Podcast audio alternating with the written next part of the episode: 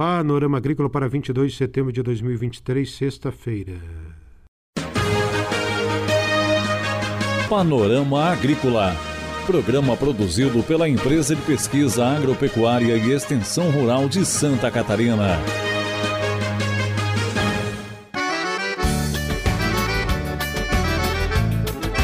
Olá, hoje é sexta-feira, lua crescente e este é o Panorama Agrícola de 22 de setembro para você. Eu sou Mauro Moira e comigo na mesa de som está o Eduardo Maia. O ditado de hoje é: Em time que está ganhando, não se mexe.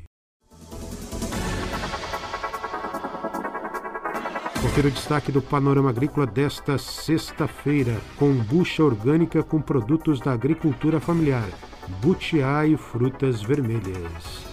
Ouça o Panorama Agrícola em SoundCloud e Spotify, plataformas digitais de podcast. Baixe o aplicativo Epagrimob e confira o Panorama Agrícola. Dica do dia. Na dica de hoje, aprenda sobre o transtorno do espectro autista, um problema no desenvolvimento neurológico que prejudica a organização de pensamentos, sentimentos e emoções. Sinais mais comuns para o diagnóstico autista: atraso anormal na fala, não responder quando chamado e demonstrar desinteresse com as pessoas e objetos ao redor. Ter dificuldades em participar de atividades e brincadeiras em grupo, preferindo sempre fazer tarefas sozinho. Não conseguir interpretar gestos e expressões faciais. Ter dificuldade para combinar palavras em frases ou repetir a mesma frase ou palavra com frequência, sentir incômodo diante de ambientes e situações sociais, e apresentar movimentos repetitivos incomuns, como balançar o corpo para frente e para trás, bater as mãos e coçar algumas partes do corpo. Procure orientação médica. É hora das notícias. Está disponível no Apps Online em acervo outras publicações uma nova publicação da EPAGRE, protocolo a ser observado para o aluguel de colmeias para polinização. Entre em ciram.epagre.sc.gov.br barra apicultura barra. Procure por informações técnicas, publicações e outras publicações na parte de baixo. Protocolo a ser observado para o aluguel de colmeias para polinização fala que estima-se que, em uma escala mundial, 75% das principais culturas necessitam de polinização.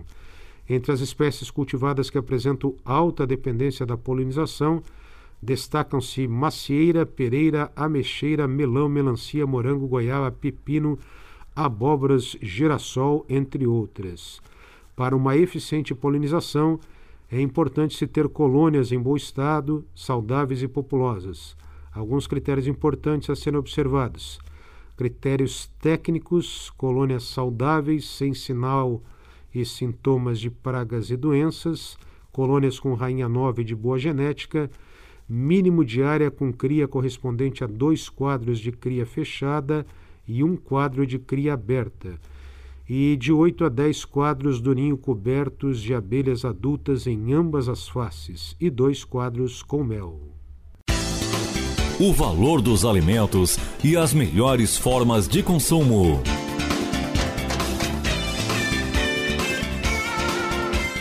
No Alimento e Companhia de hoje, nós vamos conversar com a bióloga Audrey Amorim, da Pirapuã Combucharia de Imbituba. Confira. E a gente tem a kombucharia Pirapuã, que significa baleia em tupi-guarani.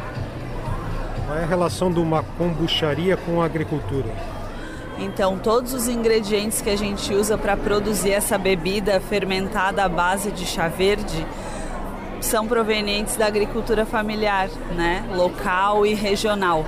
Então, a gente faz parceria com esses agricultores, especificamente os de produção orgânica certificada, para produzir essa bebida.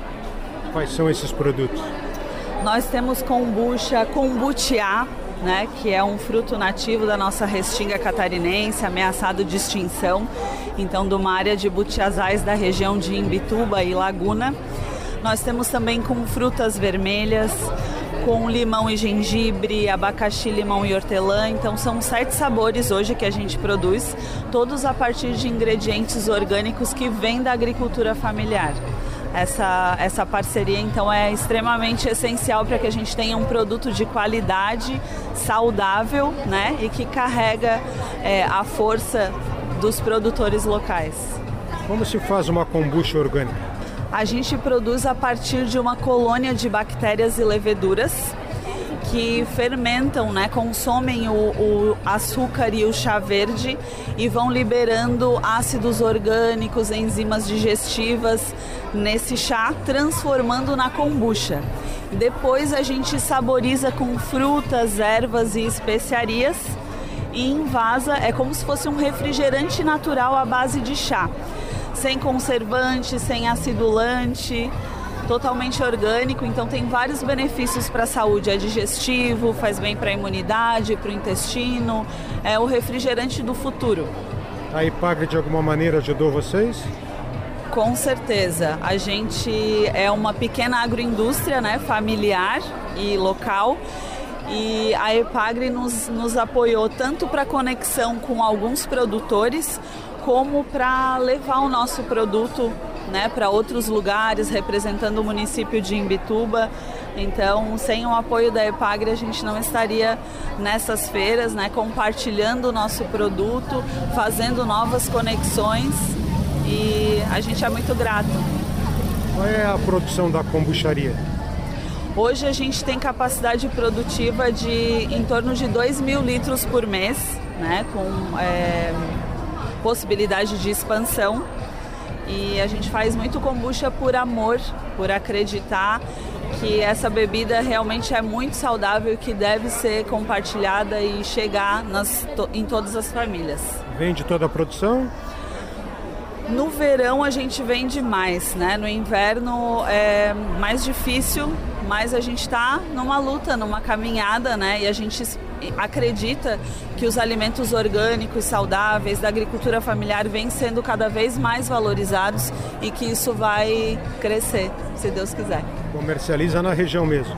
Sim, hoje a gente tem pontos de venda desde Torres, no Rio Grande do Sul, até Florianópolis. E uh, a gente também vende, faz delivery né, das caixinhas, dos combos. E a gente tem um site, um Instagram, onde a pessoa pode fazer o pedido também.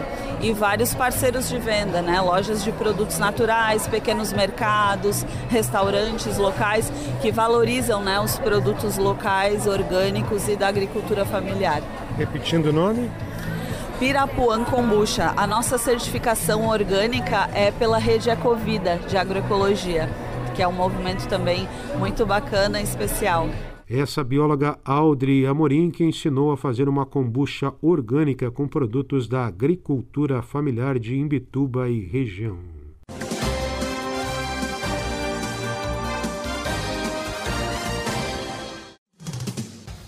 Atenção produtor! A influenza aviária é uma doença de grande impacto para o setor avícola precisamos da sua ajuda para reforçar as medidas de biosseguridade. Evite ao máximo o acesso de qualquer pessoa aos aviários. Em caso de funcionários que retornam do exterior, realize a quarentena de 72 horas para aqueles que não tiveram contatos com animais vivos. Se você ou seus funcionários tiveram contato com animais vivos 15 dias antes da chegada do Brasil, faça uma quarentena de 7 dias antes de retornarem aos trabalhos nos aviários. Utilize roupas exclusivas para ingressar no aviário e desinfete os veículos antes da entrada e na saída dos estabelecimentos. E lembre, só devem entrar as pessoas e os veículos estritamente necessários. Em caso de suspeita, avise imediatamente o escritório da SIDASC do seu município ou ligue 0800 643 9300.